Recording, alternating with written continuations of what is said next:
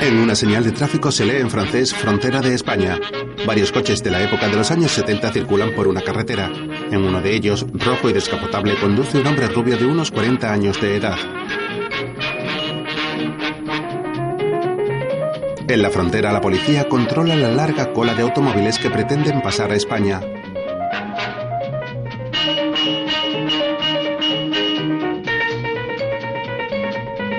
Las imágenes de los coches cambian de color al ritmo de la música. El hombre rubio del descapotable entrega su documentación en una ventanilla a un funcionario que mira su pasaporte y lo sella. El hombre prosigue su camino al otro lado de la carretera.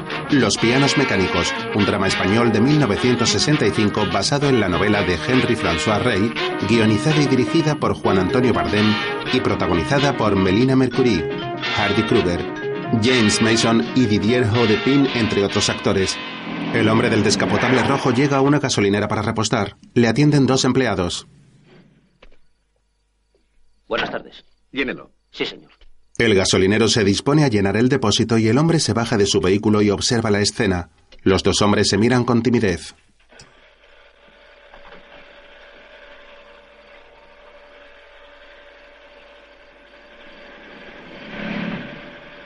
El contador del surtidor sube hasta que el depósito está totalmente lleno.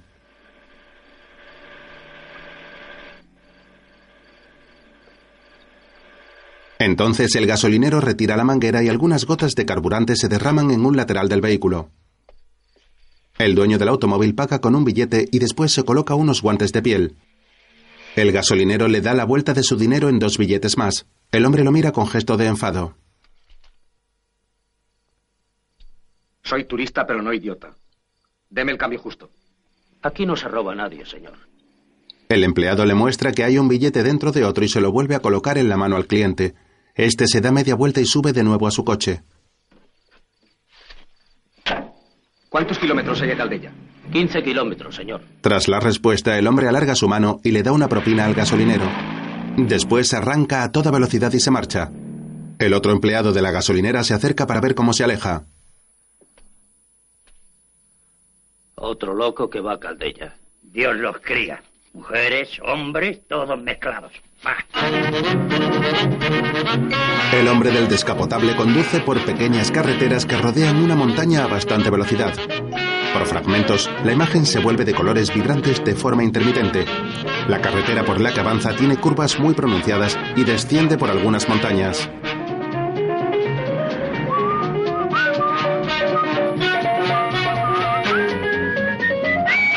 La brisa agita el pelo del hombre rubio mientras conduce con gesto de felicidad y silba una canción.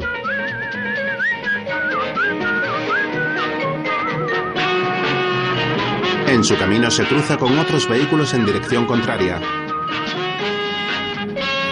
De repente, al final de una curva, se sorprende al ver a un hombre tendido en mitad del asfalto. Da un volantazo a la derecha y se detiene junto a él. ¿Está usted loco? El hombre se levanta del suelo, coge su bolso y un caballete y se acerca al coche. El conductor lo mira anonadado. Tom Dixon. Es la manera infalible de hacer autostop. Supongo que va usted a Caldella, ¿no? Sí. Un momento. Va hacia la cuneta de la carretera y vuelve con un enorme lienzo en blanco. ¿Puedo? sí. Lo coloca en la parte trasera del automóvil con algo de dificultad. El lienzo sobresale por encima del coche. Después coge el caballete y el bolso y sube al asiento del copiloto. El conductor arranca rápidamente. Durante el camino a Caldella, los dos permanecen en silencio y se miran de vez en cuando con una sonrisa. El pintor es moreno y con barba. Estoy haciendo el retrato de una roca. ¿Ah, sí? Hace más de un año que trabajo en eso. La roca en sí, no el alma de la roca. Entiendo. Es difícil técnicamente. Tengo que situarme en la roca que está enfrente. Pero el lienzo resbala. ¿Comprende? Sí, perfectamente. ¿Ha probado con un sistema de contrapesos? Es una idea. ¿Reservó habitación? Un amigo me presta su casa, Reginald. A lo mejor lo conoce usted. Mm, ediciones de lujo para estetas. Estamos asociados. Enhorabuena. Ya llegamos. ¿Ha estado ya aquí? No. Entonces le explicaré. ya sé, Sodoma y Gomorra. Mentira. Esto es la severidad.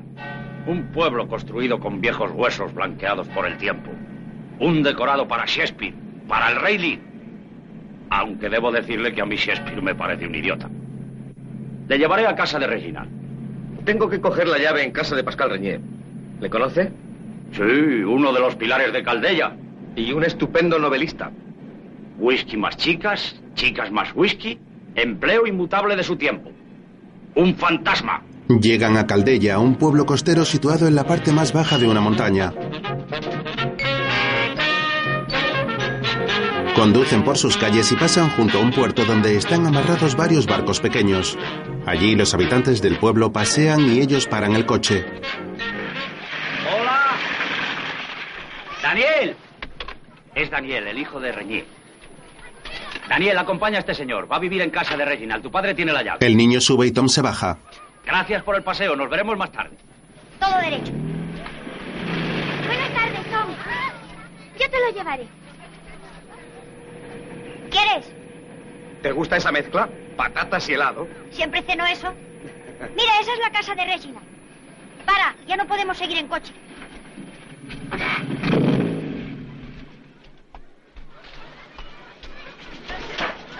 Ala, vamos. Vamos. El niño le coge de la mano y le lleva por una calle empinada. Caminan cuesta arriba por las calles estrechas del pueblo entre las casas blancas. Vivimos aquí. Una maleta sale disparada de la puerta. Cosas que pasan. ¿Qué estás haciendo? ¿La mudanza? ¡Idiota! Gracias, no necesito que me ayuden. Si te dejas alguna cosa. Dile a tu padre que se vaya. Bueno, bueno, se lo diré. Tras la maleta sale una chica joven llorando. Los dos entran en la casa. Dentro hay un hombre con bigote, reñé. Histérica de- con sus escenas de celo. Se termina una copa de un sorbo y camina hasta una mesa en el salón de la casa para servirse más. Entonces entra Daniel. Te traigo a alguien. Van Sambrenner. Ah, naturalmente. Ya recuerdo. Se acerca a Vansan y se dan la mano. ¿Viene a buscar la llave? Sí. ¿Qué tal va Resinal? Bien, gracias. Los dos asienten y Vansan mira a su alrededor. ¿Qué está haciendo ese idiota? Llorar. Que llore, pero que me deje en paz. Es un simple problema técnico. Yo le esperaba en agosto. Y estamos en agosto. ¿Ya?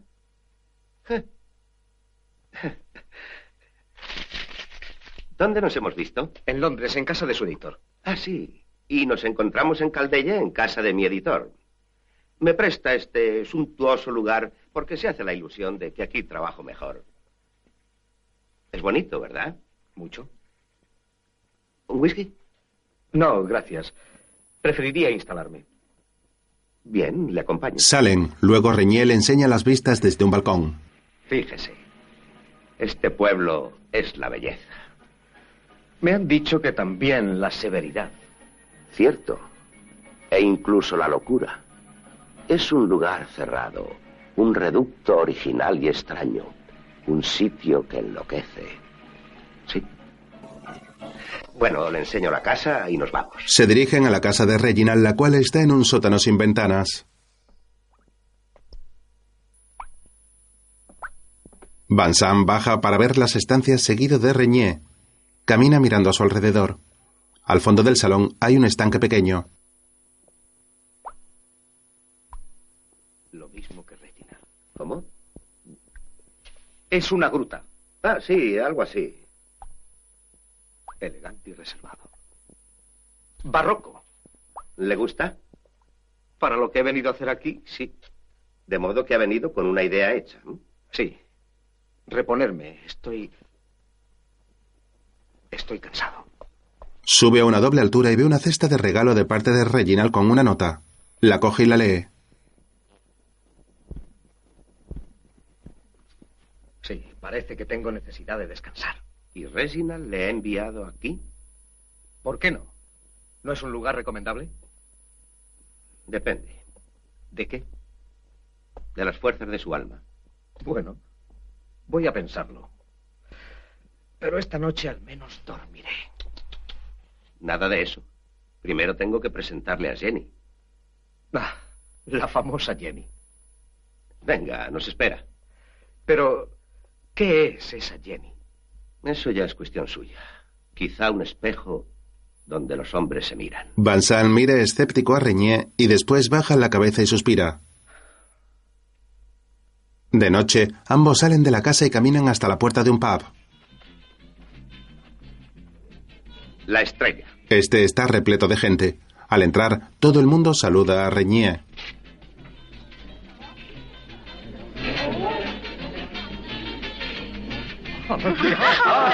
Buenas noches a todas. ¿Cómo estás? Hola, guapísima. Nos vemos luego. Hola, ¿qué, ¿Qué? tal? ¿En forma? Siempre, siempre. Hello, darling. Hello, my sweetheart. ¿A qué hora acabó eso anoche? Sería, naturalmente.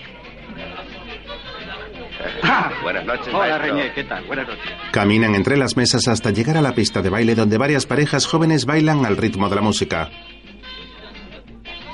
Ahí tiene. Mujeres, whisky, ideas, personajes. Mi colección de almas y de cuerpos. Todos al alcance de la mano. Un hombre al que saludó Reñé gira la manivela de un organillo del local. Hacía siglos que no veía un organillo. Un tal Brian se lo regaló a Jenny. Todos los organillos del mundo para cantar sin pausa los amores burlados, los amores muertos. ¿Quién ha escrito eso? ¿Dónde está Jenny? Aquí está. Una mujer rubia de mediana edad aparece por el quicio de la puerta y sonríe. El envío de Reginald ha llegado, marcado, atención, frágil. De modo que usted es así. Bien o mal. No me lo imaginaba como es, pero... Bien. Bien. Whisky. Sí, señora. No, Ah, coñac, sí, señor. Hubiera jurado que usted bebía siempre whisky. Jenny la infalible. Jenny va a sentarse a una mesa y los dos hombres la acompañan. Ella tiene un papel entre las manos. Acabo de recibir un telegrama de Reginald. ¿Qué tiene que ver con él? Somos amigos desde hace tiempo. También estamos asociados. Cuídame a Van San. Creo que puede serle útil.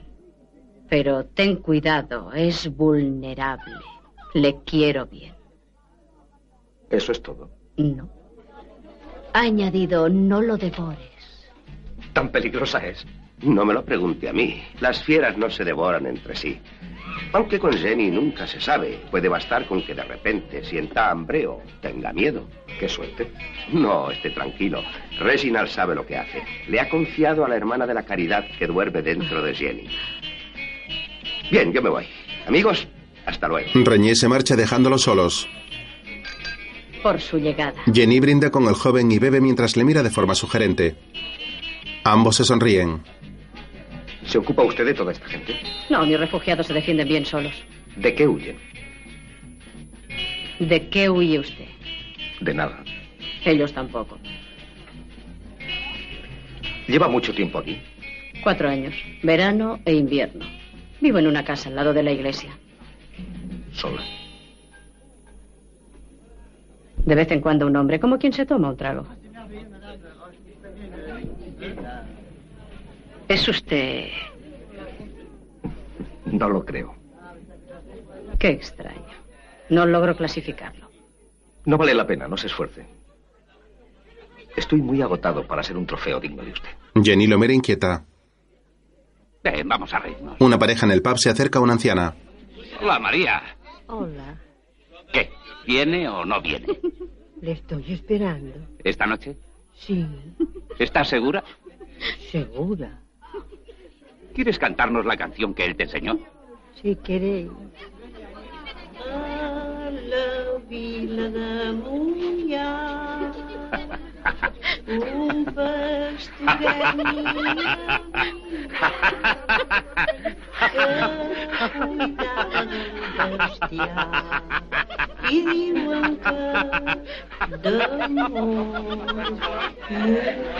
Su cuenta está pagada. Fuera. ¡Eh, no te enfades! ¡Fuera! Vámonos, Es que no se discutas. puede gastar una broma. usted No tiene ningún derecho. ella no se ya os lo he dicho, dejadla tranquila. Jenny se enfrenta a algunos clientes para defender a María. Cuando estos se van, ella se acerca a la mujer y le coge de las manos con ternura. Está bien, María. Ahora la orquesta va a tocar. Ah, bien. Jenny se levanta sonriendo a la mujer, mientras Vincent y Reñé contemplan la escena.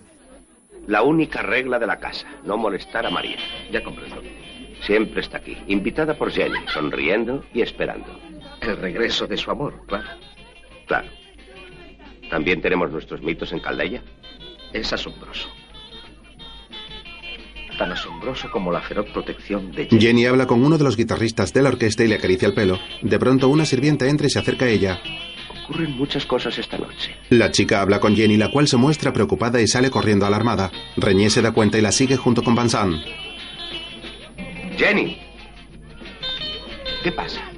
Es Nora. Otra vez lo mismo. Y parece que ahora es grave. Ven conmigo. ¿Qué ocurre? Una amiga de Jenny, un accidente. Venga, podrá echarnos una mano. Los dos hombres salen fuera tras Jenny. Luego entre los dos sacan de una bañera a una chica joven inconsciente. Jenny corre hasta un botiquín mientras que tumban a la chica en una cama. La mujer le tapa con una chaqueta y la mira unos segundos con gesto preocupado. Tiene la muñeca llena de sangre. Qué idiota.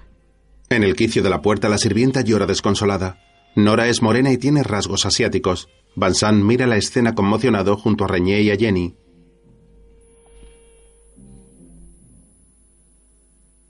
Es así el suicidio. Jenny le lanza una mirada de enfado.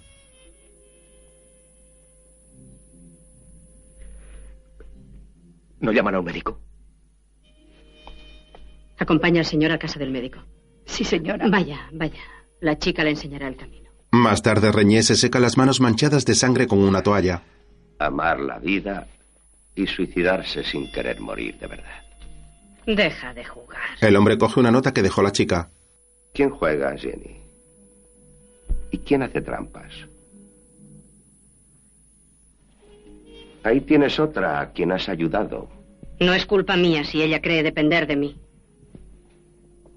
Eso habría que verlo. Ya basta. Sí, ya basta. Me horrorizan los que se ponen a ayudar a los demás. ¿Qué se creen? Déjame tranquila. ¿No somos amigos? Entonces deja de hacer el San Bernardo y ocúpate de ti. Sabes, después de una víctima siempre aparece otra. Y nunca se acaba. Y un día uno se puede ahogar por culpa de uno de esos imbéciles que ni siquiera sabe nadar. Hasta tú, Jenny. Gracias, Reñé. De nada. Jenny vende la muñeca de Nora y Reñé rompe la nota. Mientras en la calle un grupo de niñas pasa por detrás de Van Zandt jugando. Él fuma un cigarrillo pensativo y se cubre el rostro con la mano. De la puerta de la casa sale el doctor seguido de Jenny y Reñé.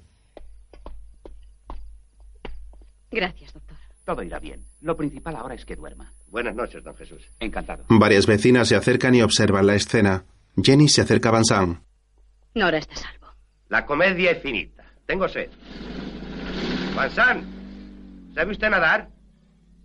Sí. Menos mal. Reñé se aleja y Vincent se queda junto a Jenny.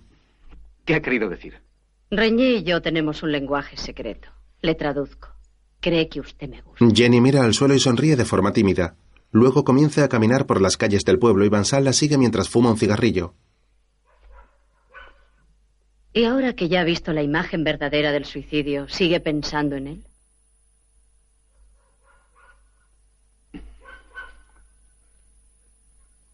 Al salir de París, me prometí que al cumplir los 35 años, haría mi balance. A la izquierda los fracasos y a la derecha los éxitos. ¿Y cuándo es su cumpleaños? Dentro de tres semanas. Oh, no sobra mucho tiempo. ¿Y Nora? ¿Nora qué? ¿Por qué lo ha hecho? No lo sé. Jenny niega con la cabeza y se muestra angustiada. Después sigue caminando al lado de Vincent y llegan a la puerta del pub de nuevo. No quiere hablarme de Nora. ¿eh? No lo entiendo. Me parece que ya no entiendo a nadie. Buenas noches. De todos modos, para ser su primer día en Caldeya, no ha estado mal, ¿eh? Los dos se estrechan la mano. Jenny le sonríe y se marcha hacia su local. Hola, Jenny. Vincent se da media vuelta y suspira. Al día siguiente, junto a la costa de Caldeya, Tom el pintor camina por el pueblo cargado con su lienzo en blanco y su caballete. Desde una montaña en la parte más alta del pueblo, un muchacho de unos 16 años contempla la vista.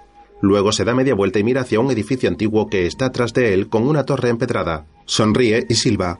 ¡Chicos, ya está Quiché! ¡Venga, venga! ¡Salid a la prisa! ¡Venga! ¡Hola, Seth! ¡Hola, He inventado algo formidable. ¿Qué has inventado? Dilo, dilo. Anda, dilo, dilo. Anda, venga. Vamos a tomar el pueblo. ¿Y eso qué quiere decir?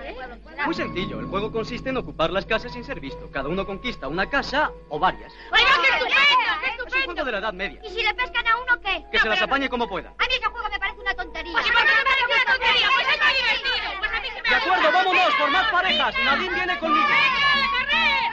Son unos críos, ven. ¿Todo sigue igual de mal en tu casa? Sí, papá tiene otro lío.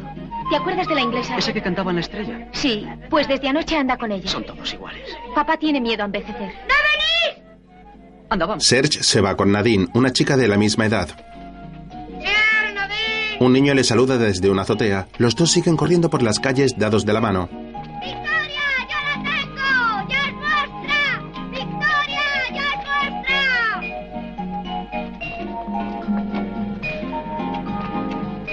¡Es formidable! Remy ha cogido dos casas de un golpe. Mira, también lo han logrado esos. Me voy con ellos. Los niños suben a los balcones de las casas, mientras Serge baja las escaleras de otra casa sigiloso seguido por Nadine. Los dos miran hacia abajo y descienden despacio. Pero si no hay nadie, se fueron el sábado. Anda, que no es grande. Los dos entran a una de las estancias. Todos los muebles están cubiertos con sábanas.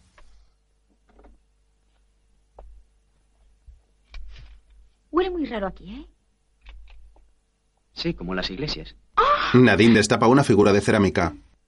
Que pesa. Serge maneja una escopeta de caza. Nadine pasa al dormitorio principal y el chico deja el arma y va tras ella. La cama de matrimonio está cubierta con un dosel. Ven, mira. Los dos se acercan a ella.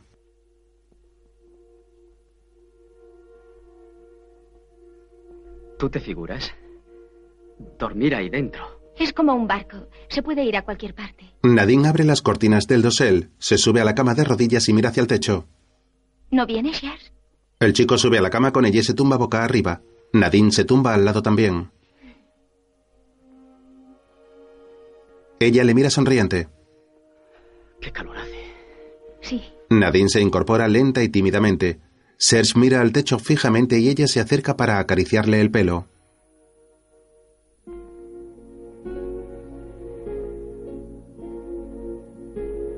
Luego acaricia su cara con suavidad y pasa las manos por sus labios.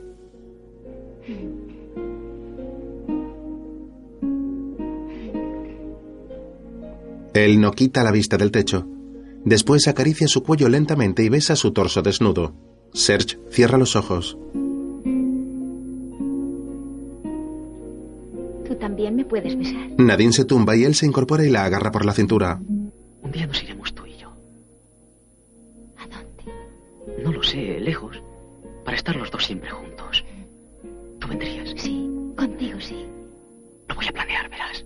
Los jóvenes se funden en un apasionado beso. Se incorporan al instante de escuchar un golpe y salen de la cama. No, no, por aquí. Corren por una puerta trasera de la casa y salen a una azotea en la que hay sábanas tendidas. Se asoman por la barandilla y ven el mar a su alrededor.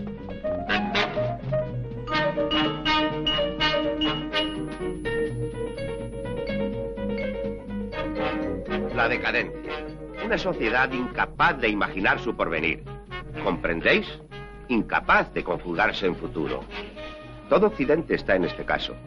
Los rusos y los chinos quizás se sitúen en el futuro. A nosotros solo nos queda el pasado. El pasado nos aburre y el presente nos asusta. Reñé está en una fiesta hablando con más gente cuando Nora llega y se sitúa junto a Jenny que toma el sol. Jenny, ¿quieres beber? No, gracias, Nora.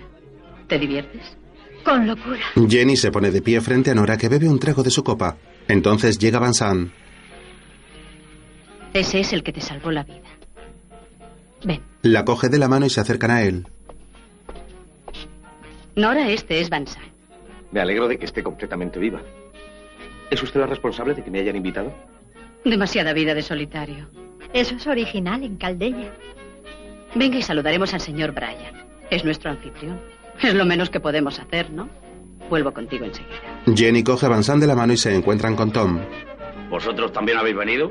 Qué asco, odio a todos estos imbéciles. Entonces, ¿por qué estás aquí? Digamos que para encontrar nuevos motivos de seguir odiándolos. Siguen caminando entre la gente y Jenny saluda a otro hombre.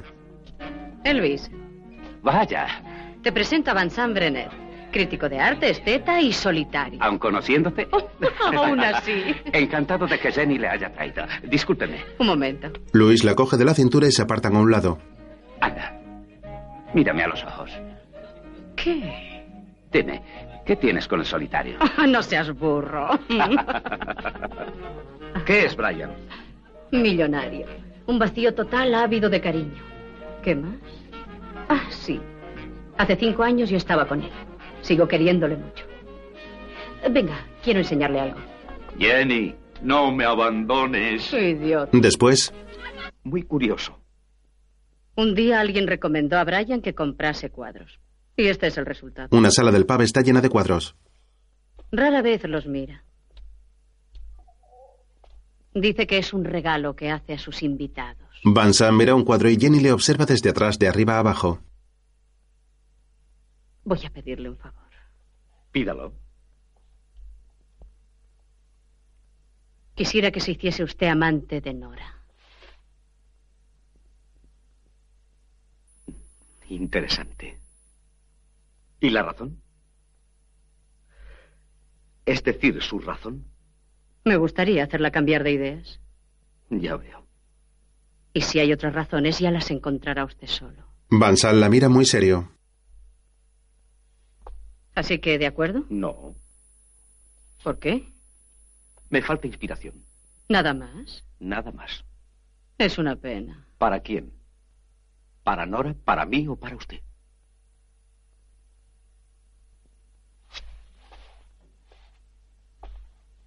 Tengo ganas de bañarme. ¿Quiere venir conmigo? Sí. Jenny asiente.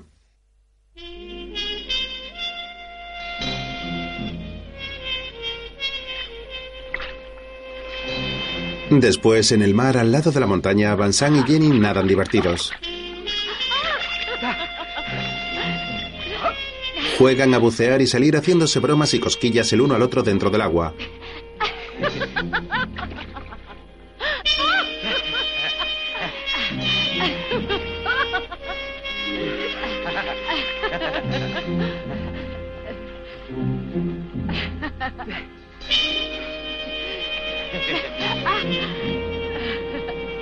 Siguen bañándose de forma divertida. Jenny comienza a nadar a braza hacia la orilla. Van Zandt se sumerge en el agua y luego también la sigue nadando hasta que llega al borde.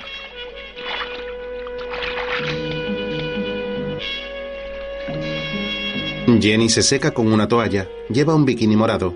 Luego los dos se tumban sobre las rocas uno al lado del otro y cierran los ojos relajados al sol.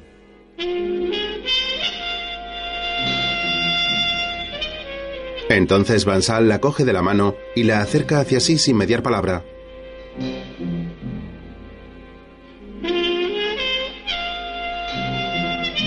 Jenny lo mira de reojo con una sonrisa. Él se da cuenta y se sostiene en la mirada unos segundos. Luego ella vuelve a cerrar los ojos y ambos permanecen tumbados.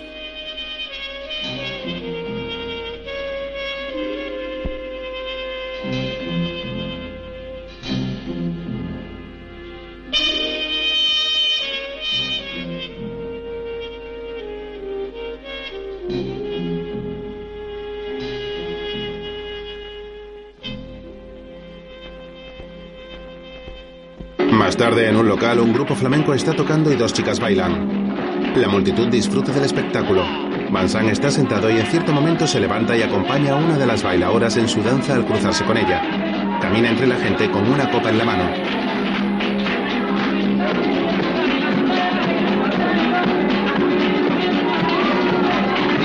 Luego sale fuera del lugar y se sitúa frente al mar. Allí está Jenny mirando al horizonte. Al sentirle llegar, se gira para mirar a Van Zandt. Tengo razón. ¿Me equivoco? No lo sé. Pero creo que tenemos necesidad el uno del otro. El amor. El amor. ¿Tú crees en él? Tengo que creer. Hace ya tiempo que he dimitido. No. No la Jenny que protege ferozmente los sueños imposibles de María. Hay una María. Y hay un Reginald. No le devores, advirtió. No existe Reginald. ¿Sabes lo que me recuerdas? A un torero antes de empezar la corrida. Mira al toro de esa misma manera. Tienes miedo. Ambos se miran fijamente sin mediar palabra. Luego, dentro del local, continúa el espectáculo flamenco.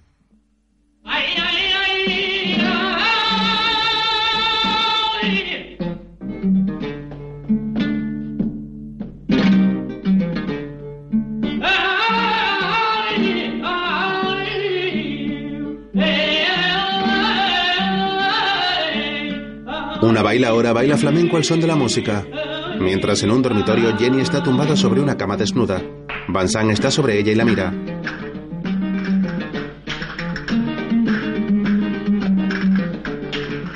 Poco a poco él se inclina cada vez más hacia ella de forma sensual. Al día siguiente, junto al mar, Está lleno de erizos. ¿Dónde? Salta a la vista. ¿Cómo se llama este islote? Cucurrucuc. ¿Y eso qué significa? Significa cucurrucuc. Está claro, ¿no? ¡Nadine! ¡Nadine! ¿Pero qué estará haciendo? Voy a buscarla. Serge y Daniel están en una barca junto a un islote. Serge se baja y va a la isla escalando entre las rocas. El niño desde el bote busca en el fondo del agua con una caña de bambú y recoge erizos de mar. Uno a uno los va colocando en una pequeña caja. Luego Serge vuelve a la orilla y ve que Daniel tiene varios erizos en el bote en fila mirándolos muy de cerca. Qué gracioso. Camina. Este erizo debe buscar algo. Querrá reunirse con su mujer y sus hijos en su casa. Por lo menos tú serás feliz. Empuja uno de ellos y lo lanza al mar de vuelta. Más tarde van rodeando el islote de rocas subidos a la barca a motor. En ella van Serge, Nadine y Daniel. Los dos mayores miran al niño muy serios. ¿Qué me estáis mirando? Tienes que hacernos un favor a Nadine y a mí. Solo que vas a jurar guardar el secreto. Jurado. Hemos tomado una decisión. Nos iréis a casar. No, todavía no. Cuando tengamos edad, nos vamos a ir los dos. ¿Ir a dónde? Escaparnos de casa, hombre. Para vivir siempre juntos. He encontrado el modo, solo que no tenemos dinero. ¿Cuánto queréis? 30.000 francos por ahí. Bueno, descuidad, yo los encontraré. Eres un tío. ¿Por qué no te vienes con nosotros? ¿Yo? ¿Y quién va a cuidar de papá? De noche frente al pub La Estrella, Ante ustedes, señoras y señores, Tom Dixon, el más famoso de todos los pintores desconocidos. Oye, Me da miedo que lleguemos a ser como ellos, ¿Como quiénes? como los mayores. Eso ni hablar. de suicidios fracasados. Aguanta que está como una cabra. Acabaremos así, verás. Nosotros no. Serge y Nadine hablan apoyados en un coche frente al local. En el bar Reñé habla con una chica rubia. Comment t'appelles-tu? Wie heißt du? ¿Cómo te llamas? What is your name? Ah, Admirable. No te entiendo nada y tú tampoco comprendes una palabra. Luego somos la pareja ideal. Mientras, Un mochuelo. Ah, Trae mala suerte. Viene Bobada. a miedo. Tiene una ala herida. Me lo he encontrado al cruzar la playa. Pobrecito. Cuidado que muerde. Eh, que Yo sí, le la doy- No tengo ni idea. Yo sí la tengo. Suéltale la estrella, verás qué jaleo. qué es? Una bomba, te digo. ¿No quieres? Si te empeñas, abre. eh. Ah, Tú cuidado con las patas. Nos vamos a montarla. Pero coge fuerte que nos escape. Ya, ya está, ya está. Cuídalo bien. Te acompaño. no, yo, no, yo déjate a también, Daniel yo solo. también. Quedaros aquí. Que no vamos Tú entra todos. con naturalidad, ¿eh? A ver cómo Sí, se descuida. Daniel va con el mochuelo en una bolsa de tela hasta el pub y los demás lo miran expectantes. Camina entre la gente. ¿Qué llevas en ese saco? Nada. Ah, te presento a mi chico. Es donde ves que es moxo. Es perfecta, no habla ningún idioma conocido. ¿Sabes el tiempo que me voy a ahorrar? Pues qué bien. El niño habla con Reñé y luego se sienta a la barra en un taburete. Mira a un lado y al otro y mete las manos en el saco con cuidado de que el camarero no le vea, mientras un grupo de música toca en el local.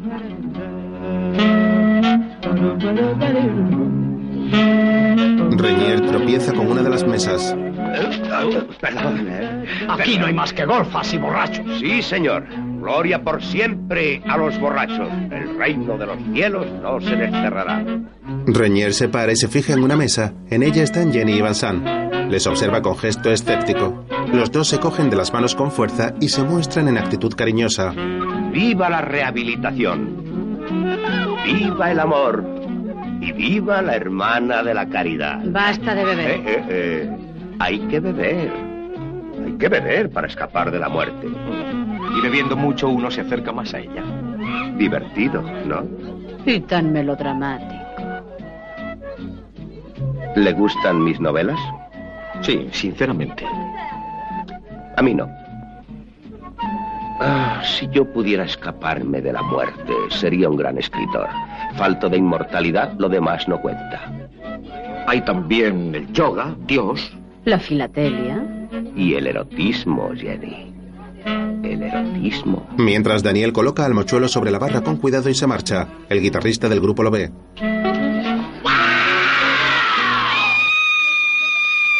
¡No! No se atreva a tocarlo. Otra vez. Este pájaro es una señal. Pájaro antiguo de la sabiduría. Ya empieza. Ave ancestral. Está escrito en uno de mis libros. Día vendrá en que el mochuelo nos rinda visita. Y volverá a darnos la lata. ¿Existe alguna solución sabia, volátil mío, para liberar al mundo del cretino? ¡Francés podrido! Más vale estar podrido, señor, que ser imbécil. A mí le vi- Aunque los imbéciles cumplen una gran función social, ya que resulta que son unos perfectos borregos. ¡Uf! ¡Reñí! Un cliente del bar da un puñetazo al artista que cae al suelo. ¡Lárgate, niño! Daniel le da una patada. ¿Pero qué pasa? ¡Ha insultado a la patria! ¡Ha insultado a la patria! Un gran grupo de clientes del bar comienza una pelea física mientras que Reñier y su hijo se divierten con la escena. María.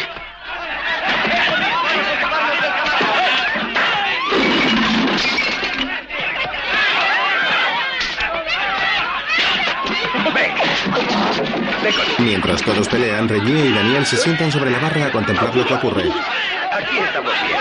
¿eh? Vincent lleva a María a sentarse a un lugar apartado de la pelea. No te muevas de aquí. No.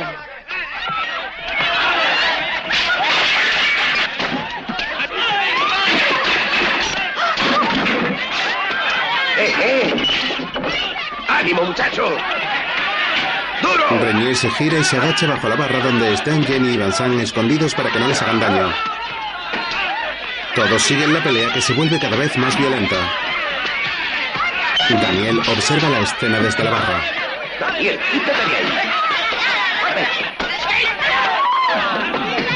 Gracias por el mochuelo, Daniel. Buen regalito. Una silla cae dentro de la barra con fuerza y todos se apartan. Al poco varios guardias entran en el local a parar la trifulca.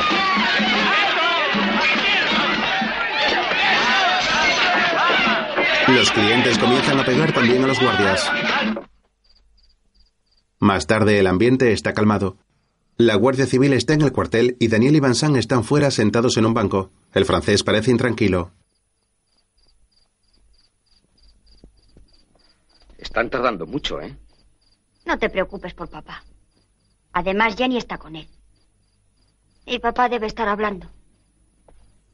A los guardias les gusta escucharle. No sé si te habrás fijado, pero a papá le encanta hablar. Sí, ya me he dado cuenta. Entonces Jenny y Reñé salen de la comisaría seguidos de un guardia. Daniel corre para acercarse.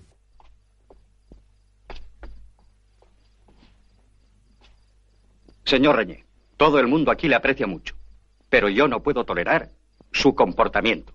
Y esto se lo digo no solo como amigo, sino como comandante del puesto. Perdóneme, señor. ¿Podría dedicármela? No faltaba más. Permítame. ¿Ya la ha leído? Creo que es su mejor novela. Estremecedora. ¿Verdad que sí? Gracias. Perdón, ¿me estaba diciendo? Nada. El comandante se marcha enfadado después de que un muchacho les interrumpiera. Jenny y Reñé salen del edificio. Fuera, Daniel espera a su padre con impaciencia. Este se acerca a él y cuando está muy cerca le coge de la mano.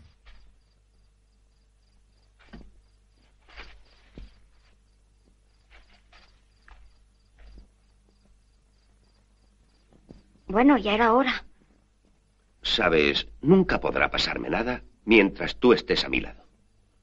¿De verdad? Nada hay en el mundo de verdad salvo eso.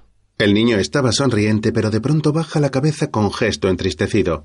Luego vuelve a mirar a su padre y sonríe. Me voy a comprar un helado. ¿Quieres? Formidable. El niño se marcha corriendo. Reñé camina hasta Van San y Jenny. Menuda responsabilidad le cuelgas a ese chico. ¿Por qué? Nunca podrá pasarme nada mientras estés a mi lado. Sí, es verdad, no tengo vergüenza. Pero haré penitencia. Ahora vais a ver. Me comeré un helado. Daniel vuelve con los dos helados. Toma. Ah, ah. ¿Mm? Me cierran la estrella durante tres días. ¿Por culpa de Reñé? ¿eh? No, un pretexto es lo mismo cada año. Y después ponen una multa. Está prevista en los gastos generales.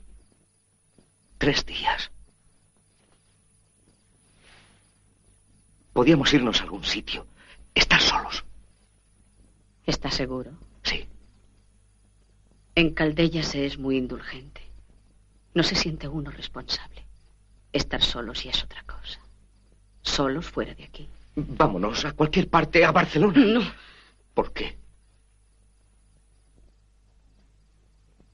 No sé, pero... Me da miedo por ti. ¿Por qué? Nada me pasará mientras estés conmigo. Uh -huh. Al día siguiente, Van San coge unas maletas. Oh. Nunca he visto una mujer que haga las maletas tan deprisa. Porque fui sirvienta hace años. No te rías, es verdad. ¿Ah? claro que sí, es verdad. Van San pone las maletas en su coche mientras que Jenny termina de preparar el equipaje en su casa. Disponía de 48 horas. He viajado toda la noche, pero valía la pena para encontrarte con tan buen aspecto. Algo tostado, Ojos alegres, mirada viva, poco agresivo pues quizá. Te encuentro bien, Balsam, y eso me hace feliz. Gracias, Reginald. Un hombre con traje gris y canoso saluda a Balsam. Se gira y ve el maletero del coche. ¿Maletas? ¿Para qué? Pensaba irme a Barcelona. Muy buena idea. ¿Y cuánto me disgusta estropear? Otra vez ya iremos juntos. Lo siento, Reginald. Quiero irme ahora. Balsam, he viajado toda la noche para poder verte. ¿Y esto de quién es? Es de Jenny. Me voy a Barcelona con Jenny. Pero eso es magnífico. Nadie mejor que Jenny podrá enseñarte Barcelona. Sí, está ahí. Jenny. Reginald le da unas palmadas en la espalda. Jenny, mi reina, eres el sol de Caldella. Buenos días, Reginald. Maravillosos, amor de mi vida.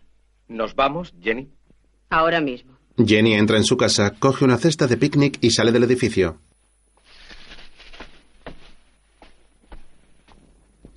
Jenny, eres un sueño. Estás espléndida.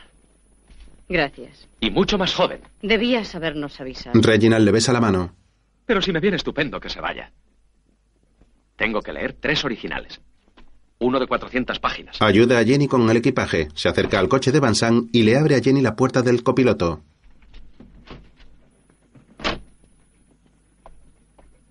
Oh, ya me olvidaba. Te he traído un regalito, ideal para el viaje. Reginald saca un abrigo del coche. Reginald, espera.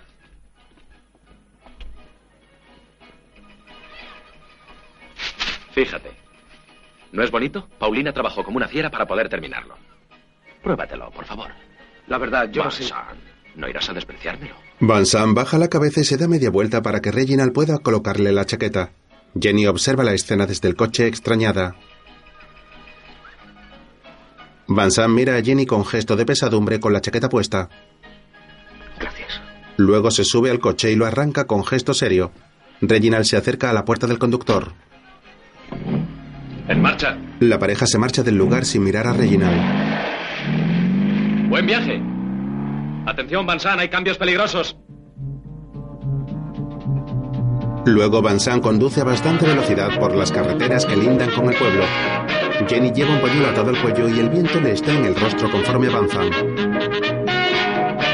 Él se muestra pensativo y bastante serio desde el encuentro con Reginald. Jenny lo mira algo preocupada.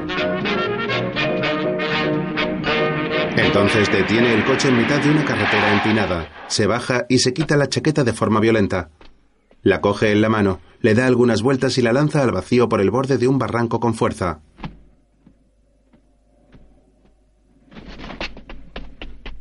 Jenny también se baja del vehículo y sonriente se acerca a él para darle un tierno beso en los labios. Los dos se abrazan con fuerza. Luego, de noche, en una plaza, un hombre lleva un organillo como el de Jenny con el carro de un burro y gira la manivela para producir música. Dos mujeres beben de una fuente. Aseguran que todo el que beba en esa fuente volverá un día a Barcelona. ¿Tú ya habías bebido? Oh, sí. ¿Con Brian? No, sola. Yo trabajaba en este hotel. ¿En este hotel? ¿De verdad? ¿Qué es lo que hacías? Sí, ya te lo dije, trabajaba de sirvienta. Bueno, pero creía que estabas bromeando. Porque eres un snob. Es verdad, soy un snob. Y tú eres Mm. hermosa. Mm. Y vas a salvar mi vida. De todos los dragones del mundo. Mm. ¿Quién puede ser? En la habitación de su hotel en Barcelona, Jenny se levanta para abrir la puerta. Bansal la espera sentado en la cama cuando ella aparece con un enorme ramo de flores. Son flores para mí. ¿De quién?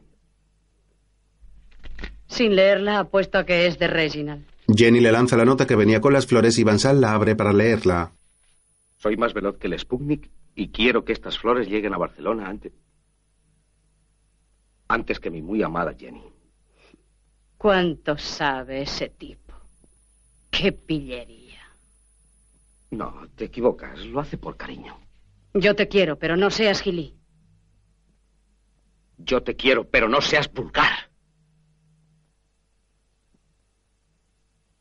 Pero si soy vulgar, amor mío. Perdón. De nada.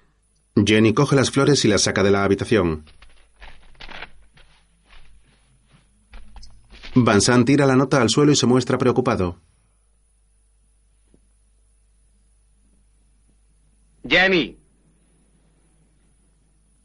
Perdóname, te lo ruego. Mira hacia el recibidor de la habitación desde la cama, pero no ve a Jenny. Cierra los ojos con gesto desesperado.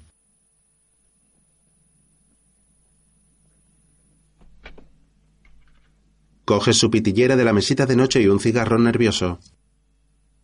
¿Qué estás haciendo? Arreglo las flores de mi muy querido rey. Jenny aparece desnuda vestida solamente con las flores del ramo. Jenny, por favor.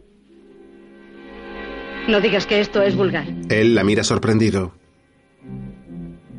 Prefiero que digas que es bárbaro. De acuerdo. Es bárbaro y ridículo. Se miran seriamente y luego Jenny se quita la flor del pelo lentamente mientras unas lágrimas caen de sus ojos. La tira al suelo y comienza a caminar hasta la cama lentamente.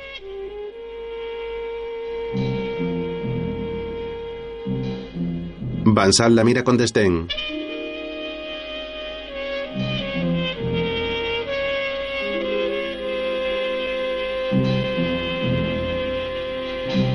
Jenny se acerca entre lágrimas cada vez más a Vincent, que le sostiene la mirada impasible. Él se inclina hacia atrás y ella se sienta al borde de la cama. Caldella es mi refugio. Siempre tuve miedo de salir de él. Volvamos. Seamos sinceros, lo nuestro no marcha. Nació muerto. No. Yo te quiero. Créeme. Te creo, pero no hay remedio. Jenny, lucho por mi vida. Ayúdame. Debes perdonar mis faltas.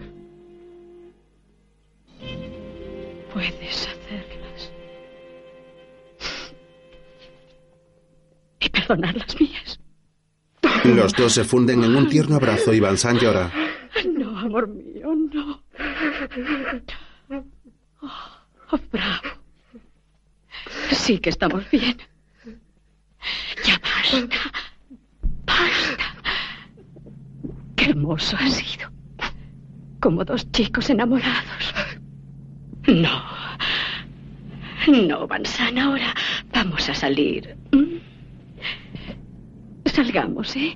Voy a arreglarme. Vístete. Espérame en el bar. Ella le besa la nariz y la frente. Luego, en el bar. Otro doble. Llega Jenny con un vestido azul. ¿Ya estás así? Yo también quiero. Pero whisky. Sí, señora. Cuéntame tu vida. ¿Estás loco? Todo. En los bares se suele hacer eso y con desconocidos mejor. Está bien, escucha. A los 16 años tuve un hijo. Murió. El padre voló. Los míos me pusieron en la calle. Encontré a otro hombre. Mi gran amor. También murió. Me estaba volviendo loca. Vine a España. Aquí pasé por todo. Si no hubiera sido por Brian, ahora estaría en una esquina. Él me compró la estrella. Vivo muy sola.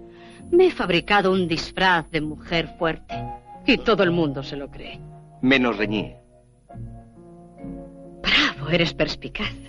Tengo celos de reñir. Eso sí que me gusta. Quisiera tener derecho a estar celoso. Oh, qué bien te va Hamlet.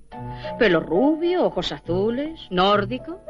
Oiga, por favor, llame a Caldeya el 42, señor No. Regina. He dicho que no. con tanta precipitación que creía que te gustaría. ¡Basta, hacer- Jenny! ¿Me has hecho un examen? Sí, ¿Qué puntuación tengo? 18 sobre 20. ¿Y por qué no 20 sobre 20? Ha sido demasiado violento. Van Zandt se muestra cabizbajo. Mientras, Ya no es posible que retroceda. Ya no es posible retroceder. la pareja camina de la mano entre la multitud. Una mujer mayor canta rodeada de gente. Las calles están repletas de gente que viene y va. Avanzan juntos. Van Zandt la abraza por detrás por los brazos. Guárdatelo bien, guapa, porque si no nos lo comemos vivo. ¿Por qué has querido traerme aquí? Mi nombre es Eurídice. Ahora bajamos al infierno. Te quiero, Así conocerás la escoria, los fantasmas. te quiero. Conocerás a gente desesperada y rota. Serás buen cristiano. No los juzgarás. Ni te juzgarás a ti mismo. ¿Y tú? ¿Tú no me juzgas? ¿Con qué derecho? Ven, te voy a presentar a un amigo. No es posible. ¡Jenny! ¡Ay, ¡Jenny! ¡Qué alegría de verte! ¿Y por qué no me besas? ¿Quién no te besa? Pablo, te presento a Vincent Brenner. Mucho gusto. Encantado. Venid, vamos a sentarnos. Entran en un local en el que les recibe Pablo, un hombre con pocos dientes y aspecto descuidado que estrecha la mano de Van Zandt tras la presentación de Jenny. Les lleva hasta una mesa al fondo del bar. Siempre tan joven, Jenny. Tú has engordado como un cerdo. ¿Cómo le voy a hacer creer al señor Brenner que antes eras guapo? Yo era irresistible. Calla, soy un mal educado. Voy a traeros de beber. Desde luego no se puede negar que es muy cordial. Fuimos amantes. No, no es posible. Sí. Y me amaba.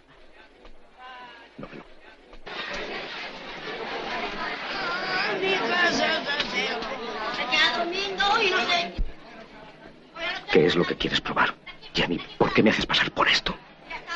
Ya hemos tocado fondo los dos. Pero yo no me voy a dejar ahogar por el pasado otra vez. Arriba, Bansan. Arriba. Te juro que juntos lo podremos hacer. ¿Qué tal va tu negocio? Tirando, tienes que venir a verme. Ah, demasiado sol para mí. Esta miseria. Los olores. Las calles sin sol. Eso le gusta. Sois repugnantes. Me dais asco. Rápidamente Van Zandt se levanta y se marcha del local. ¡Me dais asco! Sale a la calle muy enfadado y camina rápido entre la gente. Jenny se levanta de su asiento. Solo rubí. De pronto se detiene en la calle al ver a un grupo de jóvenes en traje de chaqueta tocando las palmas alegremente.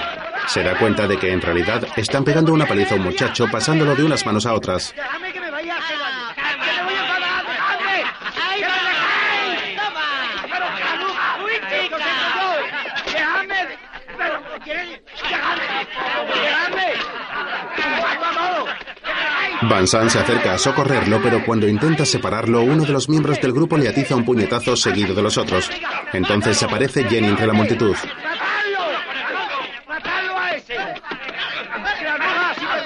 ¡Chabón, ¿por qué te metes tú? ¡Te araño la cara! ¡Toma! pues. ¡Cuidado, que viene la poli! ¡La poli! ¡Los guardias! ¡Vamos de nada, venga! Todos huyen dejando a Van San en el suelo. Jenny contempla la escena y luego avanza tímidamente hasta él. Van San tiembla de dolor por la paliza y se incorpora con dificultad. Si necesitaba un apartamento, Reginald, un coche nuevo, Reginald, un trabajo, Reginald.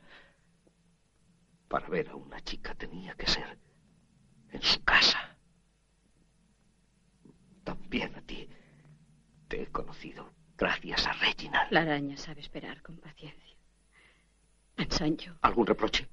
Sí, pero solo porque me has hecho llorar. Me había jurado que... Escúchame y te hablo de corazón. Hay algo que he comprendido. Uno se merece lo que le pasa. Uno se merece lo que se encuentra. Uno se merece lo que ama. Así que... Mi pobre amor de un día. Hay que acostumbrarse a lo que uno es y olvidar lo que uno hubiera querido ser. ¿Y tú me lo dices? Sí.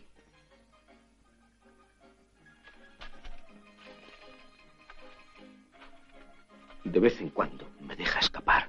¿Por qué? Para demostrarte que sin él naufragas. Los dos caminan lentamente uno junto al otro entre los suburbios de Barcelona. Otro día en Caldella, Daniel corre por el campo entre algunas rocas. Serge y Nadine están tumbados junto a un árbol de forma cariñosa. ¿Estás seguro de que Daniel vendrá? Bueno, ya sabes, siempre se retrasa. A lo mejor no trae el dinero. ¿Qué más da? Mañana nos vamos. ¿Mañana? ¿No habíamos quedado en eso? Bésame. Me gusta que me beses. Están a punto de besarse cuando llega Daniel. Uy, perdón. Ah, ya era hora. ¿Salió todo bien? Sí. Toma, 30 sábanas. Fantástico. Eres estupendo. Entonces, ¿qué? ¿Os vais? Mañana. ¿Para qué esperar? Sí, eso sí. ¿Y tú estás lista? ¿Por qué? Oh. Con las mujeres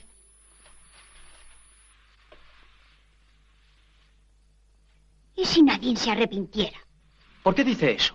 Yo qué sé. Tú estás loco. Te digo que Nadine no se escapará contigo. Nadine, es verdad. Ya te lo quise decir ayer y también hace un rato. ¿Decirme qué? No me puedo ir así como así. Tengo miedo, no sé, tengo miedo. Yo no pensaba que tú querías que... ¿Que yo quería que...? Que nos fuésemos de verdad.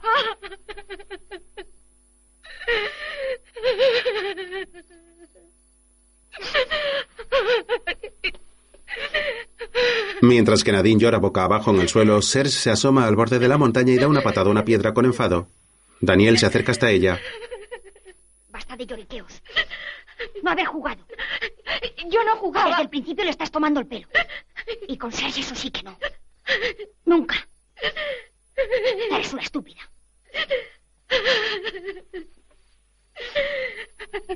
Toma. Suénate. ¡Hala, vámonos! Serge y Daniel bajan la montaña y Nadine les sigue entre lágrimas. Luego, en casa de Reñé... Eres bella como una fruta. Eres como una naranja. Mi naranja. La mujer reducida a su más simple expresión, la más tranquilizadora. Contigo hay que inventarlo todo, hasta el idioma. La chica rubia está en bikini. Es el principio del mundo. Daniel ve la escena y se va. Ah, el sol. Le llamaremos Abru.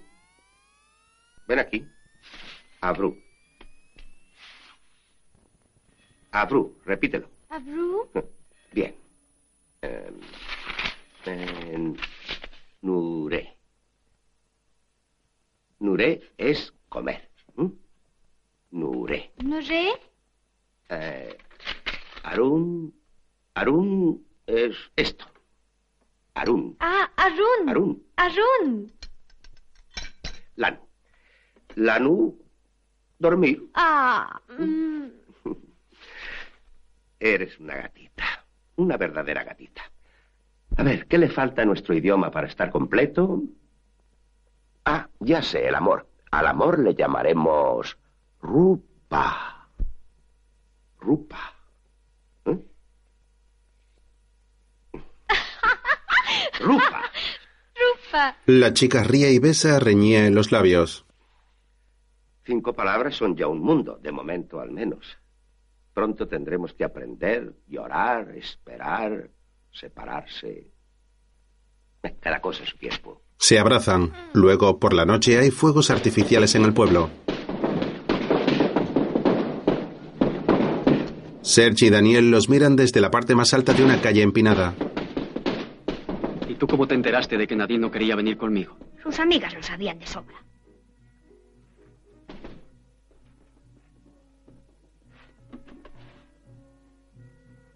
Daniel. ¿Qué? Yo quiero a Nadine. Era la primera vez que podía confiar en alguien. Del todo. Y me ha robado. Me lo ha robado todo. A lo mejor ella te quiere a su modo. No. Irnos, esa era la prueba. No hay otra.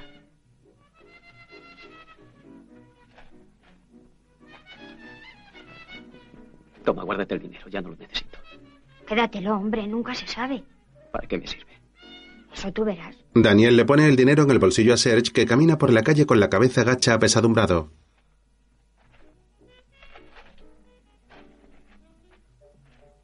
Me voy a dormir.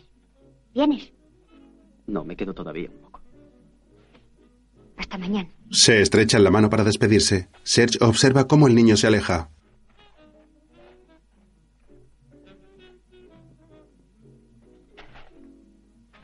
Luego se sienta en el suelo a un lado de la calle. Pone la cabeza entre sus rodillas encogido y comienza a llorar desconsolado.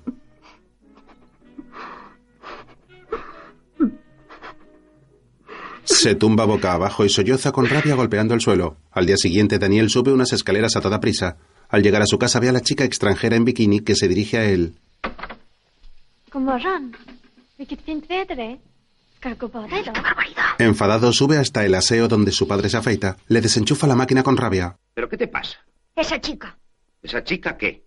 se va a quedar aquí. Un día, una semana, un mes, quién sabe, ni tú, ni yo, ni ella, claro. Pues yo no quiero.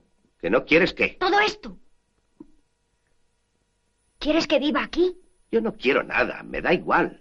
¿Te da igual?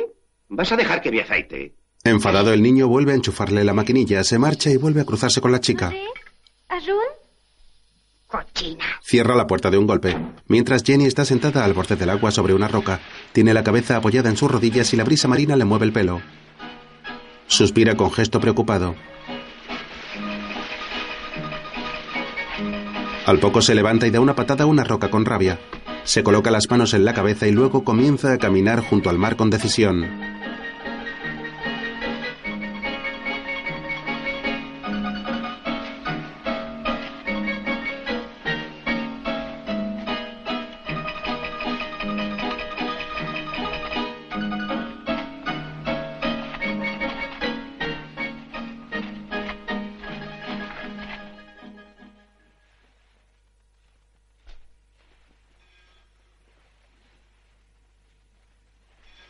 Más tarde se detiene en una playa de grava situada justo frente al pueblo de Caldella.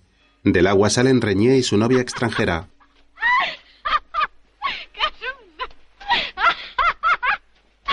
Es preciosa. Muy bonita. ¿Es para ti o para Daniel? Pero ¿cómo estás aquí? Yo te hacía en Barcelona. Ya ves, No te ha ido bien, ¿eh? me ha ido fatal. Oh, Jenny. Cuánto lo siento. ¿Qué puedo hacer por ti? Nada. Y menos compasión. Si no, te maldeciré. Maldíceme cuanto quieras. Siempre te querré lo mismo. Debes perdonarme. Lo siento. ¿Le querías? Vete a jugar con la nena. Se está aburriendo sin ti. Conforme. Pero un día tendré que empezar a ocuparme de ti. Necesitas un tratamiento enérgico. Lárgate, quieres. Dime, Jenny, ¿cómo puedo ayudarte? ¿Quién me dijo un día esos que se ponen a ayudar a los demás? ¿Qué se creen? ¿Mm? ¡Cazul! ¡Cazul! ¡Hala! ¡Cazul! Carul. ¡Oh! Reñé vuelve al agua para jugar con Orange, mientras Jenny sonríe para sí.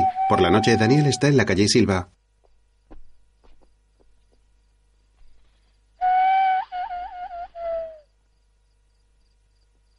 ¿Qué quieres? Vengo de parte de Serge. Ah. Vamos, deprisa, estamos cenando, me van a castigar. ¿Qué es lo que quiere?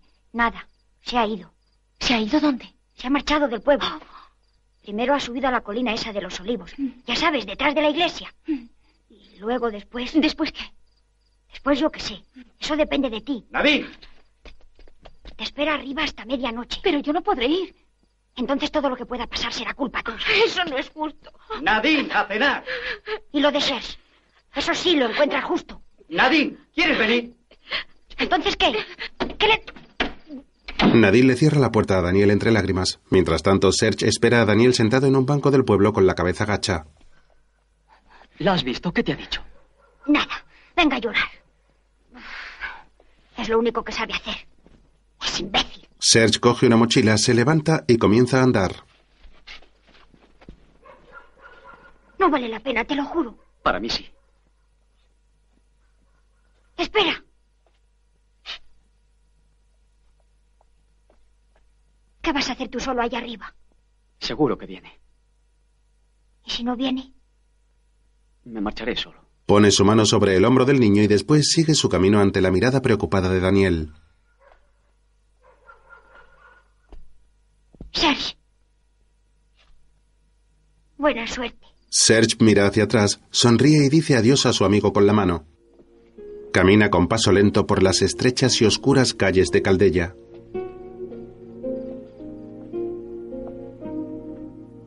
Luego el muchacho está sentado encima de la colina mirando hacia el pueblo muy triste.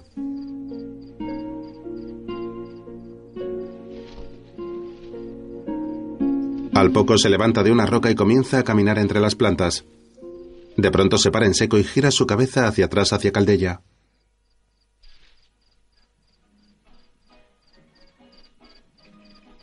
Entonces vuelve sobre sus pasos una vez más. Mientras en el estrella, Tom está fumando ebrio en la barra del bar. En una mesa, Nora y Jenny juegan a las cartas. El pintor se acerca a ellas. ¿Quién gana? ¿Quién hace trampas? Nosotras tenemos principios, nada de trampas con las cartas. Solo hacemos trampas con la vida. Muy bonita frase, Nora. Veréis, os voy a enseñar un juego nuevo.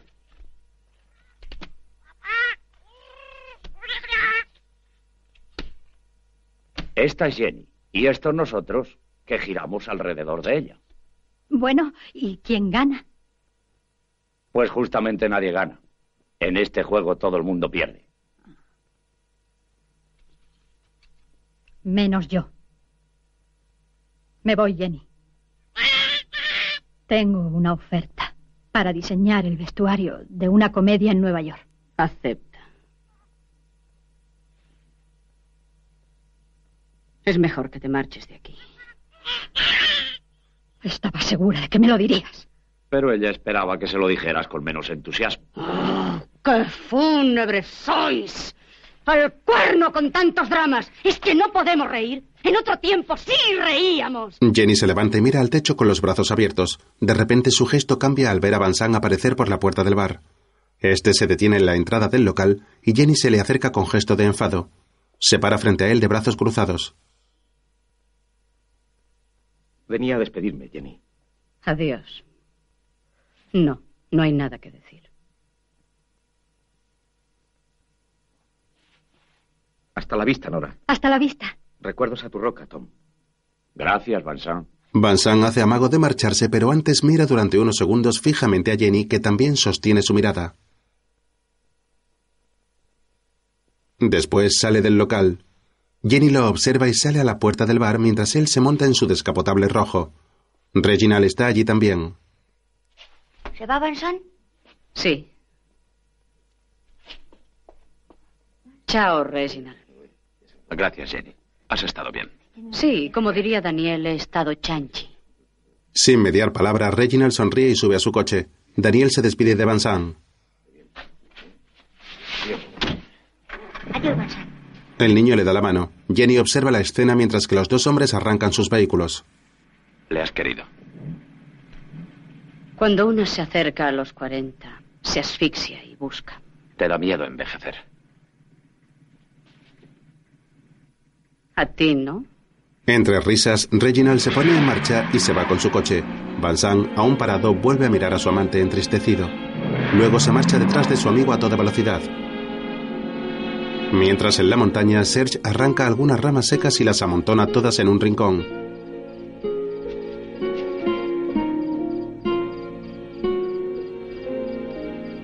Luego enciende una cerilla y prende un extremo de las ramas para provocar una hoguera. Atiza el fuego con otras hojas con cuidado para que la llama se haga más grande.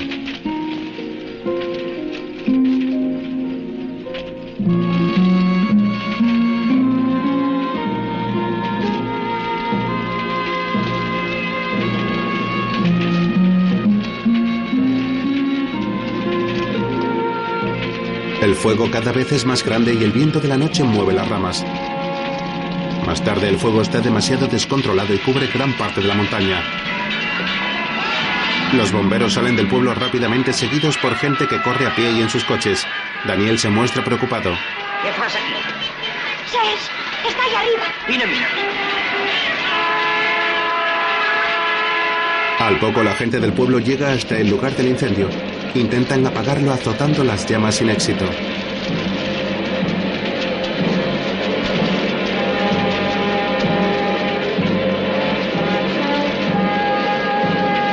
Las llamas lo cubren todo y el fuego y el humo provocado no dejan ver apenas nada del sitio. Los habitantes de Caldeya hacen lo posible por apagar el fuego, pero solamente consiguen que se avive más. Daniel también llega corriendo al lugar. Dos guardias civiles caminan con una camilla de socorro. ¿Qué pasa? Ha muerto un chico. Daniel corre hasta un lugar en que yace el cuerpo de Serge. Algunos guardias civiles y otros hombres lo rodean. ¡Ses! El niño se arrodilla llorando desconsoladamente y mira a todos los que le rodean uno a uno. Es mi amigo. Es mi amigo. No ploris. No ploris, Macu. Vine, vine a casa. No ploris. Luego en Caldeya llegan varios coches de la Guardia Civil y la gente del pueblo aguarda para ver lo que ocurre. Los guardias se detienen frente al cuartel y la gente se agolpa. Hagan el favor, más atrás. Entre dos de ellos sacan una camilla con el cuerpo de Serge.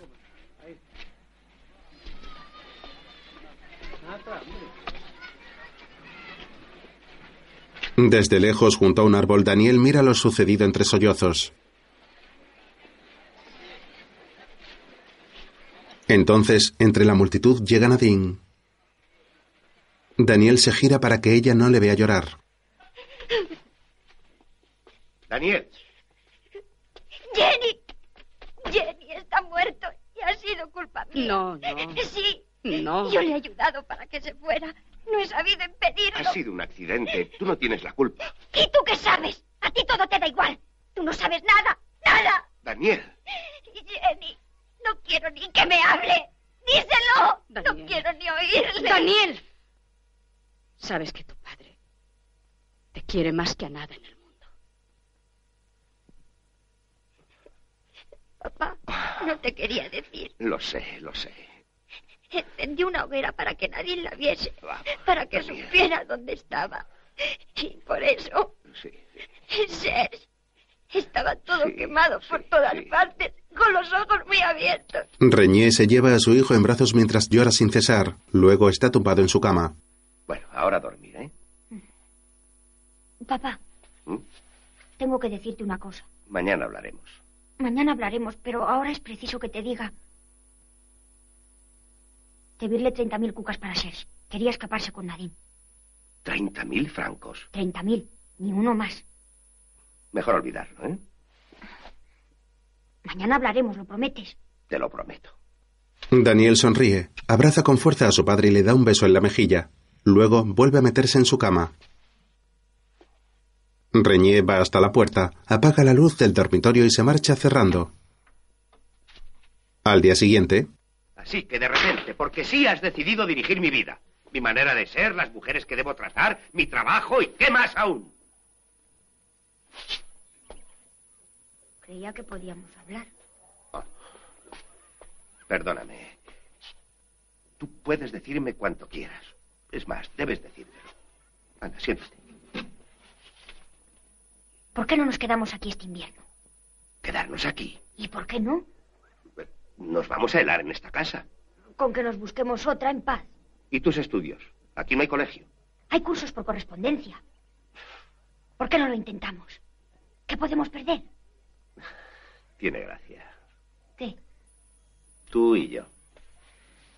Durante años has sido como un animalito despierto y frágil. Y de repente te has convertido en testigo de mi vida y en juez. Y yo no me he dado cuenta hasta ahora. Pero yo no te juzgo. Sí, sí, me juzgas. Y tienes razón. Mis amigos que tienen los padres divorciados viven con la madre. ¿Por qué yo no? Porque no quise aceptar. Porque quería que te quedases conmigo. Eras un poco de mí mismo.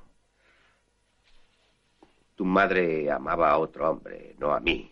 Para ella ese era el gran amor. ¿Cómo es que nunca veo a mamá? Ella nunca me lo pidió.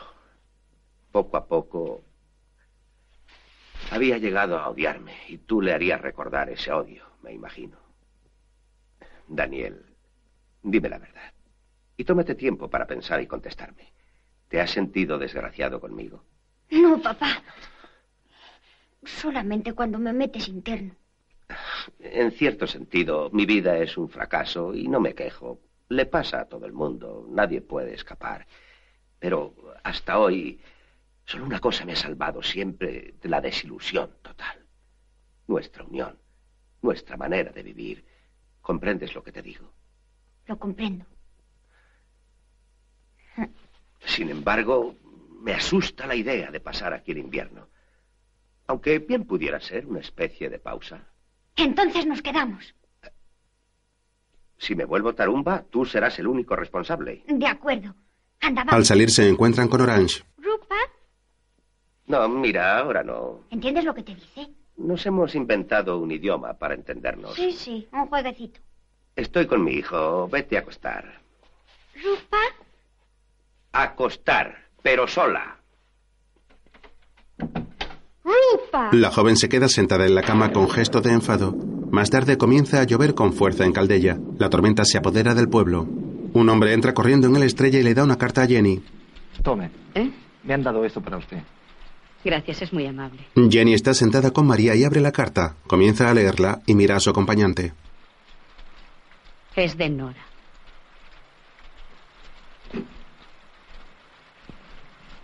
Detesto las despedidas. Ya estoy camino de París. Esta misma noche saldré para Nueva York.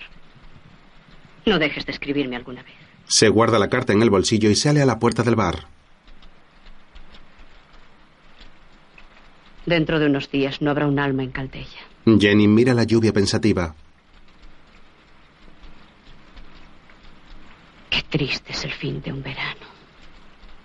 Suspira. María la mira desde la mesa. Sigue lloviendo durante varias horas. En casa de Reñé, su amante llora tapada con una sábana.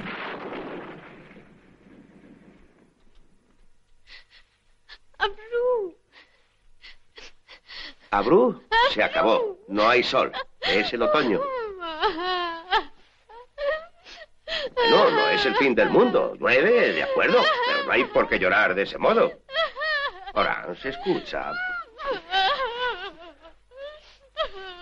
Además, ¿qué? Reñé sale de la habitación y se encuentra a Daniel. ¿otra vez tú? ¿Me estás espiando? ¿qué te pasa? Desde hace dos horas Orange está llorando porque llueve. ¿Quieres que yo me ocupe de ella? Sí, anda, búscale un poquito de sol. Daniel entra en el dormitorio donde Orange sigue llorando. Cierra la puerta y se acerca a ella. Abru. Abru, no más sol, no más vacaciones, no más tú en esta cama. Te daré un buen consejo. ¿Quieres sol? Sol hay más al sur, en Málaga, en Marruecos, en el infierno. ¡Vamos arriba! Ah. Anda, vístete, que yo no miro. El niño empieza a llenar la maleta de la chica con sus cosas a toda velocidad. Busca entre los cajones y lo mete todo en su bolso de viaje. Coge también sus cremas y las pone en un neceser todas desordenadas, mientras Orange se viste entristecida mirando al suelo. Luego Daniel mira a su alrededor y coge unos zapatos. Con el equipaje terminado, coge a Orange de la mano. Ala, vamos. La ayuda a levantarse de la cama y le indica que guarde silencio antes de salir del dormitorio. El niño se asoma a la puerta para vigilar que su padre no les vea y después indica a Orange que salga. Los dos bajan las escaleras. Daniel carga con el equipaje de la chica y le abre la puerta principal. ¿Tienes dinero? Tela. Uf. El niño corre otra vez escaleras arriba mientras que ella se coloca una gabardina. Daniel entra en el dormitorio de su padre y busca en su cartera hasta encontrar dinero. Coge unos billetes y baja corriendo. Orange le espera sentada sobre su maleta mirando a la calle mojada. Daniel le da el dinero. Toma. La chica se levanta y coge una de las maletas. La otra la coge el chico y los dos salen de la casa. Después está subida a un minibús y Daniel le dice adiós mientras se moja con la lluvia. Ella le responde la despedida cabizbaja. Al poco el autobús se pone en marcha y Daniel vuelve corriendo. Luego en la estrella, Así que tranquilamente la has facturado hacia el sur. Sí. ¿Y tu padre? Todavía no lo he visto. Vaya. No te puedo sufrir con esos helados. Espera, te voy a traer algo más sólido. Pero bueno. el loro piropea a Jenny. Daniel se acerca a ver a María que está sentada en un banco. ¿Se acuerda usted de mi nombre? Sí, tú te llamas Daniel. ¡Hala! Espera, Jenny. He convencido a papá para que pasemos aquí el invierno. No es posible. Palabra. Enhorabuena. Solamente hay un problema. Ahora tendremos que dejar la casa. Y habrá que buscar otra. Yo te la buscaré. En esta época se puede alquilar una fácilmente para cinco o seis meses. Sí, pero sin mujer. ¿Qué es lo que estás tramando? Y mírame a los ojos cuando te hablo. ¿Cómo es posible que nunca hayas tenido que ver con mi padre? ¿Cómo? No te asustes, Jenny. Ya sabes que soy muy precoz. Bueno, habla. ¿No crees que papá es guapo? Mucho. Y es el mejor escritor del mundo, ¿no? Casi. ¿Y tú le quieres? Resumiendo, necesitas una casa para tu padre, la mía. Y en la casa una mujer, yo. Jenny, qué maravillosa idea. A papá le encantará. Mm, ¿Tú ya le has hablado de esto? No exactamente. Pero él te quiere. Eso sí lo sé. Y si nos ponemos de acuerdo tú y yo, no se podrá resistir. Monstruo, Iago, Maquiavelo. Figúrate, Jenny. ¿Te das cuenta de cómo nos divertiríamos los tres? Ah, eso sí. ¡Ah! ¿Dónde está Orange? Se fue ¿Cómo se fue? en el autobús. ¿Me tomas el pelo? ¿No será que lo has echado tú? Es que tenía horror a la lluvia. ¿Le parece gracioso? Irresistible. Oh. Le parece gracioso, le parece gracioso. El invierno aquí, solo, sin una mujer, valiente panorama. Bueno, pues no pasaremos el invierno en Caldeya. Papá, me lo has prometido. No, ni promesas ni nada. Eres un traidor. Jenny me lo prometió. Todavía quiere que le den la razón. Y yo se la doy. Pero tú me ves aquí en invierno. Naturalmente. Ah, pues estoy listo, tú, él, la Santa Alianza. ¿Qué hace uno aquí en invierno? Muchas cosas. Ah, ya comprendo. Más tarde el bar está lleno y Reñé bebe bastante ebrio en la barra de la estrella. Pago otra ronda para todo el mundo. Hoy es mi día, un gran día. Venga, a divertirse. su salud, señor. A la Reñé. vuestra. Hola. Ven con nosotros, pobre Hamlet. Ven, hoy es mi gran día. Voy a sentar la cabeza, a establecerme. Invierno en Caldeia junto al fuego. Iré a misa y te juro que estaré calceta. Me quemo. Pobre Reñé. ¿Quién te ha Esto es visto? mi roca, nació. Aquí está. Para mí también es hoy un gran día. A ver, a ver, dejadme un momento. Reñé mira la obra de Tom. No, no, no lo veo bien aquí. Voy a llevarme el cuadro a la luz, con permiso, ¿eh? Veamos esa famosa roca. Ah, La roca de las rocas. Se sienta a observar el cuadro terminado y niega con la cabeza. Jovencito, jovencito, esto de aquí no es una roca, no y mil veces no. Esto, mi joven amigo, es una esponja. ¿Y por qué? Mejor dicho, una esponja culera. ¿Pero qué estás diciendo? He dicho una esponja culera. Bueno, ya sabemos todos para lo que sirve, ¿verdad? ¡Le prohíbo que diga esas Pero cosas! si es la verdad, la pura verdad. ¡Déjese quieto! Una ¡No toque el esponja cuadro! ¡Una porquería! ¡La roca! ¡Mi cuadro! Reñé se cae y destroza el cuadro. ¡Borracho de mierda, asqueroso! Luego tiene la pierna escayolada. Aquí yace Reñé, convertido a la burguesía por la ferocidad de Daniel y con el pláceme de Jenny. Otoño 1964. Jenny firma la escayola de Reñé en casa de ella. Tú y yo, qué divertido. ¿eh? Soy tu prisionero. No, solo mi rehén. Tengo arriba una gran habitación. Allí podrás trabajar. ¿eh? Yo te enseñaré cómo es un invierno en Caldeya. Lo más gracioso es que estoy dispuesto a escribir. Tema, la doma de las fieras. Tú y yo en un libro. La historia de dos monstruos. Y Daniel, tan feroz como nosotros. Saldrá Van Sant también. Quiero decir, Van Sant y yo. ¿Por qué? Escribiré una historia de paz. Los Van Sant son los que enturbian la paz. Se presentan con sus complejos en bandolera y se mueren de ganas de colocárselos a todo el mundo. Confieso que me trastorno. Pero ahora ya estoy en calma. Sí, con algunas cicatrices. Ah, esas cicatrices son nuestras condecoraciones. Y tengo tantas cicatrices que debo parecer un matador. Cuánto te quiero, Jenny. Estaremos bien. Además, no puedo desilusionarte porque no esperas nada de mí. Ah. No cuentes demasiado con ese truco. Ay, Jenny, querida Jenny, nunca había estado tan en calma, tan en paz conmigo mismo como ahora. Tú. ¿La paz? Yo no te garantizo la paz. ¿De veras? Jenny le abraza y los dos se funden en un cálido beso. Entonces de la cocina de la casa sale Daniel y se queda observando la amorosa escena. No nos queremos. Pero se está bien así. Se dan cuenta de la presencia del niño que sonríe desde la puerta de la cocina. Oye, ¿por qué no nos dejas en paz? ¿Ah? Daniel se queda muy serio mirándoles. Luego Jenny le guiña un ojo y el niño se ríe. Tras eso sale de la casa y la pareja se queda sola. Vuelven a besarse de nuevo.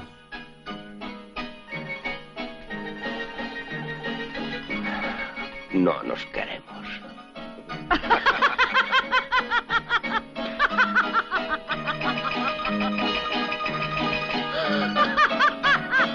Daniel trepa por las rocas de la montaña alrededor del pueblo ágilmente.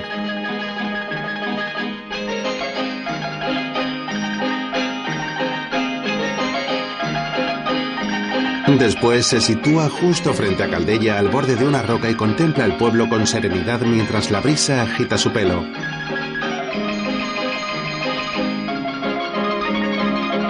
Se sienta y apoya su cabeza sobre su rodilla y sonríe pensativo mirando al infinito.